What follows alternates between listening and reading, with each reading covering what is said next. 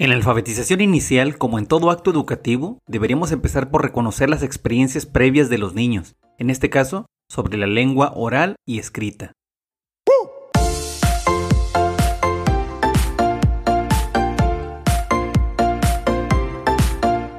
Hola, ¿qué tal? Soy Servando Montes del podcast Lenguaje Oral y Escrito y los saludo con mucho gusto y les doy la más cordial bienvenida a este tercer episodio ya en el que estamos abordando, en los que estamos abordando la alfabetización inicial. En este caso, como les advertí en el intro, hablaré acerca de los niveles de conceptualización de escritura, que hacen referencia a esas etapas por las que los niños pasan para comprender el funcionamiento de la lengua escrita, es decir, los conocimientos previos en torno a la lectura y escritura convencional. Naturalmente sería un error gravísimo pensar que los niños que llegan a la escuela primaria o al preescolar lo hacen sin tener ideas, experiencias previas en torno a la lengua escrita. Y aún así, si lo fuera, si tuviéramos el caso de un niño que no tuviera un contacto previo, aún así sería muy importante saberlo, porque de esta forma los maestros tendríamos una noción clara de dónde partir, de qué hacer en torno a las necesidades de cada niño. Y bueno, claro que es usual que esas diferencias que presentan los niños dependan de lo que han vivido en sus familias, en la calle, en los grupos con los que conviven, amigos, familiares, dependiendo de qué contacto tengan de manera cotidiana con lo que se escribe, con lo que se lee. Antes de entrar en materia, quiero hacer una advertencia que es muy prudente cada que se habla de este tema, y es la siguiente. Cada vez que vamos a clasificar o conocer los niveles de conceptualización de los niños es un conocimiento muy importante pero que debe ser de utilidad exclusiva para el maestro. Quizás para sus compañeros, para el director, para personas que le van a apoyar, pero no así para los propios niños y quizá tampoco para los padres si ellos eh, no lo solicitan o si el conocimiento que les vamos a dar puede ser traducido de una forma más directa. Es decir, no hay por qué hacer una reunión y decir a los padres, tantos niños se encuentran en el nivel presilábico, tantos en el silábico, eso sería un error.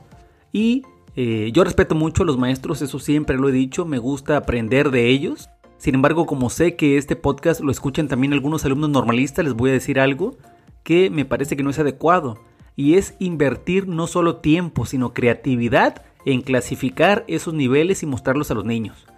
Lo digo porque, por ejemplo, me ha tocado entrar a aulas donde los maestros pegan en las paredes del salón de manera creativa a los niños, ya sea con dibujos, ya sea con representaciones con animalitos, con coches, en una autopista, en un bosque, y tienen que llegar a un punto, ¿no?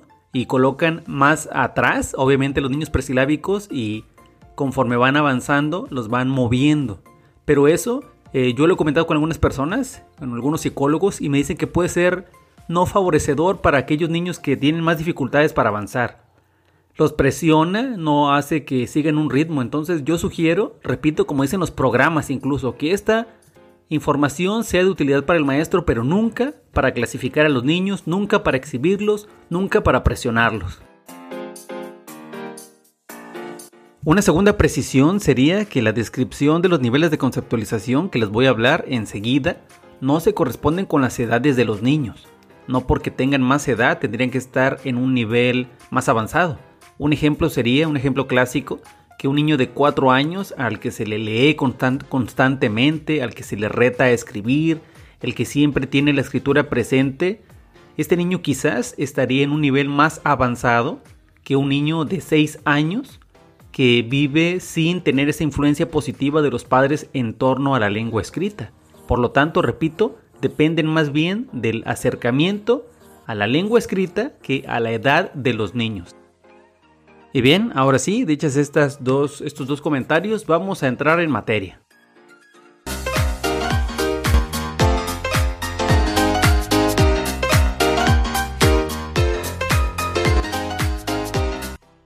Para empezar con la parte central del podcast de hoy, me gustaría comentar que las investigaciones de Ferreiro y Teverovsky realizadas en el año 1979, en el libro que tengo aquí en mis manos, que se llama Los sistemas de escritura en el desarrollo del niño.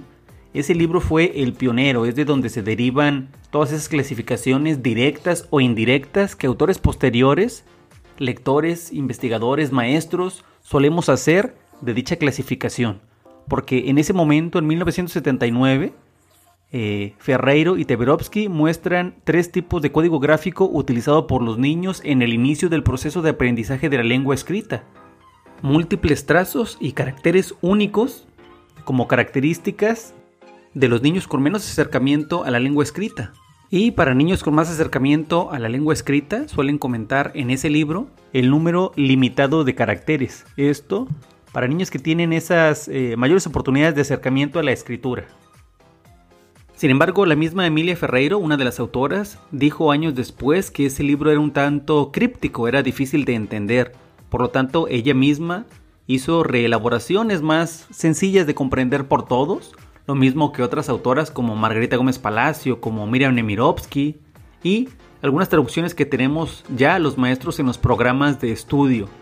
A mí me gusta mucho la que se presentó en su momento en el programa 2011, está en la página 41 más o menos, y ahí está muy clara, está en un cuadro muy sencillo de entender, entonces yo voy a basarme sobre todo en el texto que dio lugar a ese resumen que se presenta en ese programa de primer grado, repito, página 41, 43, algo así.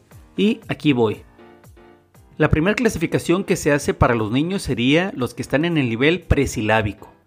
En este nivel es cuando surgen, por ejemplo, dos tipos de garabatos, ¿no? Aquellos garabatos denominados como garabatos puros, definidos así por Jean Piaget, quien decía que son aquellos que se presentan en los niños que no tienen una noción de las letras, de los números, de los símbolos escritos, pues, y que podrían encontrarse con niños, por ejemplo, que estén en un lugar aislado de toda influencia escrita. O bien en niños muy pequeños que apenas toman el lápiz y, eh, no sé, les da por llevárselo a la boca o por hacer un trazo en su ropa, en su piel. Pero si tienen la fortuna de encontrar una pared o encontrar un papel, ahí eran esos garabatos puros. Viene después un avance trascendental que es la aparición del dibujo. Esto porque usualmente surge de forma espontánea en los niños y por lo mismo es muy auténtico. En el dibujo, el niño lo vive como un momento evolutivo, un momento de interpretación de sus propios garabatos, porque hace trazos que solo él entiende y entonces decide que con el dibujo es un poco mejor, porque quizás en lugar de tratar de escribir conejo, si lo hace con un dibujo quizás los adultos no tengan necesidad de preguntarle qué está escrito, qué dice ahí, ¿no? Sino que estarán viendo la representación gráfica de un conejo. Otro tipo de garabatos, que ya son más bien una imitación de la escritura de los adultos, son aquellos en los que intentan copiar las formas de nuestra escritura, es decir, rasgos horizontales, rasgos verticales, circulares, en zigzag, son, repito, una imitación de lo que hacemos los adultos con la lengua escrita. Estos elementos, que repito, pertenecen todavía al momento presilábico, no están descritos en ese cuadro del programa de estudio de primer grado. Sin embargo, son elaboraciones que yo he podido ir armando al paso de la lectura de diferentes libros de diferentes autores, autoras en torno a la alfabetización inicial. Ahora, a partir de este momento sí voy a empezar a hablar de lo que dice Miriam Nemirovsky y que se resume en ese programa de estudio. El primer rasgo sería la linealidad. Esto es cuando los niños observan desde muy pequeñitos que, por ejemplo, en nuestro sistema de escritura lo hacemos, escribimos de izquierda a derecha, de arriba hacia abajo. Entonces, desde muy pequeños los niños son capaces de imitar escrituras haciéndolo en la misma forma. Repito, esto sería la linealidad, el primer elemento descrito en ese cuadro. El segundo elemento sería la arbitrariedad, que es cuando los niños se dan cuenta que podemos hacer una diferenciación entre el mundo gráfico y la escritura. Es decir, aquí el niño ya no dibuja, sino que intenta con letras, con números, con pseudografías o pseudoletras, representar de forma arbitraria la escritura. Esos serían los dos primeros rasgos descritos en esa página del libro como la primera etapa. Yo voy a seguir ahorita hablando, terminando este primer episodio con las ideas que tengo preparadas. Sin embargo, me comprometo a realizar después una incrustación de imágenes eh, para esta transmisión en YouTube con apoyo visual que les permita entender un poco mejor lo que estoy hablando. Posteriormente viene un segundo nivel para estos niños presilábicos, pero ya más avanzado, que sería los aspectos cualitativos y cuantitativos. Los cuantitativos se refieren a que los niños establecen que para que una escritura, una palabra hecha por ellos diga algo, debe contener al menos tres grafías. Y para el aspecto cualitativo eh, se explica cuando los niños deciden que las palabras escritas deben tener una variación cualitativa entre sus grafías. Es decir, a cada escritura corresponde un tipo de, simbología y dos escrituras diferentes, por lo tanto, no pueden tener las mismas letras, ni números, pseudoletras, pseudografías, los primeros trazos que los niños hagan. Y aquí concluiría eh, el primer momento, que sería de los niños presilábicos, repito, que incluyen el primer nivel y el segundo nivel, porque lo que sigue a continuación, que es el tercer nivel, es donde ya los niños comienzan a establecer relación entre aspectos gráficos y sonoros de lo que escriben, y aquí es algo que muchos más conocen, que son las tres famosas hipótesis, que son la hipótesis silábica, la hipótesis silábico-alfabética y la hipótesis alfabética. A continuación les voy a explicar en qué consiste cada una de ellas. La primera, la hipótesis silábica, es la más sencilla de entender, creo yo, porque es cuando una letra es utilizada por el niño para representar una sílaba. Así que al principio eh, puede ser que la grafía guarde o no similitud con lo que está escribiendo. Un ejemplo sería un niño que escribe la palabra moscas escribiendo dos letras, dado que moscas tiene dos sílabas y que una fuera la letra M y otra fuera la letra A. Moscas. La M representaría mos y la A representaría cas. Sin embargo, los niños pueden también utilizar letras que no corresponden. Es decir, puede utilizar otras dos letras cualesquiera. En el ejemplo que les voy a mostrar estaría la letra L y la letra N. La siguiente hipótesis sería la silábico-alfabética, la cual se define como un periodo de, transición en el que los niños a veces siguen escribiendo con una letra para representar la sílaba completa, pero a veces con una letra para cada sonido. Es decir, eh, en el ejemplo que yo les voy a mostrar, les voy a enseñar un ejercicio que apliqué a un niño hace aproximadamente un año en primer grado y cuando le pedí escribir la palabra pepino, escribió P-I-O, P-E-I-O. Es decir, la primera sílaba de pepino la escribió completa, pero para las segundas y terceras, que serían pi y no, escribió únicamente una letra. En este momento es importante cuestionar a los niños constantemente acerca de esas relaciones, aunque bueno, en este momento, en este podcast estoy hablando únicamente de la descripción de las etapas. Eso sería probablemente tema de, de otro podcast o no sé, un webinar, no lo sé.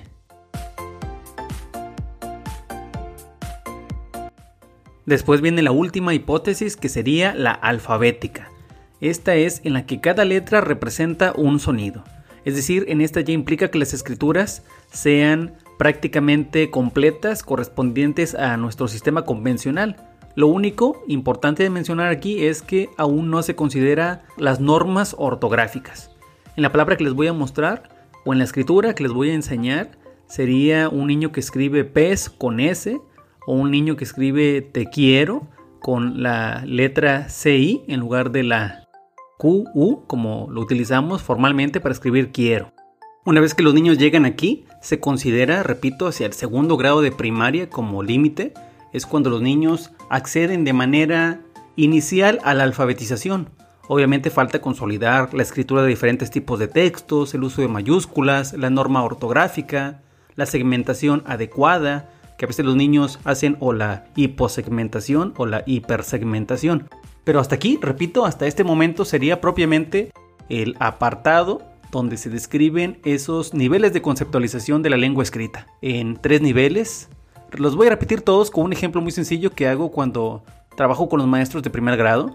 Imaginen un niño, voy a presentar ejemplos de, un niño desde que cuando se le pide escribir conejo, toma un lápiz y hace dos, tres líneas, un palito. Es decir, son garabatos del segundo tipo. Y me demuestra con su escritura que escribe de izquierda a derecha, de arriba a abajo. Es decir, tiene la linealidad. Después eh, tiene obviamente la arbitrariedad, porque ya intenta copiar eh, las formas que tienen nuestras letras, lineales, en zigzag, redondas, pero sigue siendo un niño presilábico. Y después para los aspectos cuantitativos, que como ya dijimos, las investigaciones señalan que los niños llega un momento en el que consideran que para que algo tenga sentido debe tener al menos tres grafías. Y después el aspecto cualitativo en el que además de, de la cantidad, los niños deciden que es importante variar la escritura, que al menos dos de las grafías que contiene sean diferentes. Estos eh, caracteres, estos más bien características, no siempre vienen relacionadas. A veces primero ocurre el aspecto cualitativo y a veces primero el cuantitativo. Luego, el niño ingresaría ya en el tercer nivel a la hipótesis silábica cuando le pido escribir conejo y escribe la letra O, la letra J y la letra O, ¿no? A cada letra le corresponde una sílaba. Avanzando, ya cuando es silábico alfabético, escribe co-e-o, la palabra conejo, pero eh, con una transición. Una letra con sílabas que representa sílabas o a veces las letras completas de las que integran la sílaba. Y finalmente, en la hipótesis alfabética, el niño escribiría conego, es decir, no lo hace con norma ortográfica porque utiliza la G en lugar de la J, pero sabemos que son de las confusiones que el niño suele enfrentar en ese momento. Bien, ya casi para terminar, me gustaría repetir que la conceptualización, los niveles de conceptualización de la lengua escrita no corresponden con las edades de los niños, sino con su acercamiento a la lengua escrita y, repito, no es bueno utilizarlos para clasificar a los niños, sino más bien para saber qué debemos hacer en cada caso. Con esto termino lo de los niveles de conceptualización, pero no me gustaría cerrar el episodio sin responder una pregunta que seguramente surgirá en la mente de muchos de ustedes que me escuchan, y es, ¿qué sugerencias hay para la aplicación de una primera evaluación diagnóstica para conocer esos niveles? Yo les voy a compartir simplemente dos que venían en aquel libro para el maestro, que se compartió como parte del Programa Nacional para el Fortalecimiento de la Lectura y la Escritura, donde advertía que es importante pedir a los niños que escriban una lista de palabras de un mismo campo semántico y oraciones que incluyan algunas de las palabras de la lista, observando si los niños dibujan o escriben cuando se les pide escribir, si al escribir utilizan letras o hacen palitos y bolitas, curvitas o inventan sus propias grafías, si algunas letras corresponden efectivamente a las palabras dictadas o si son escrituras aproximadas, o bien si escriben convencionalmente algunas o todas las palabras solicitadas.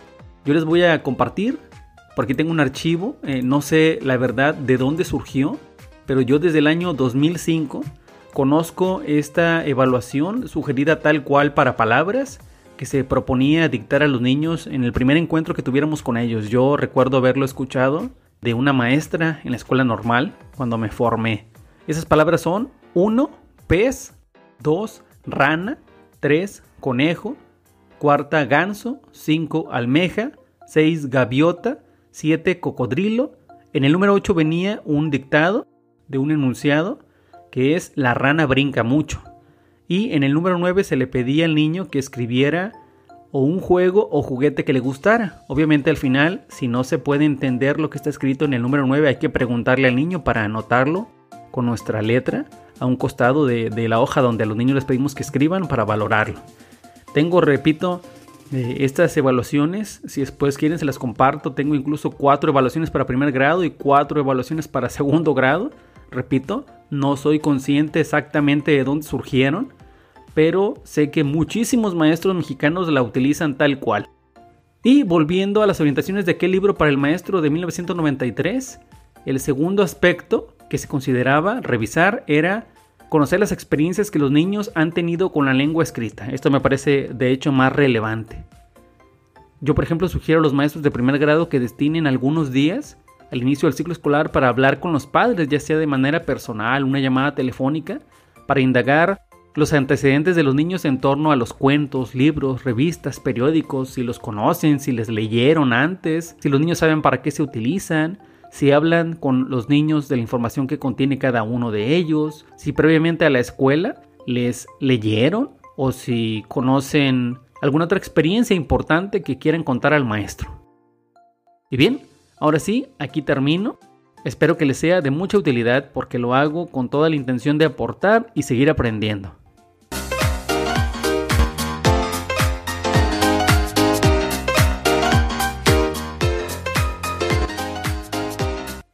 Por ahora fue todo. Soy Servando Montes del podcast Lenguaje Oral y Escrito y los invito a compartir los 11 episodios anteriores o este que hasta el momento van de este podcast Lenguaje Oral y Escrito.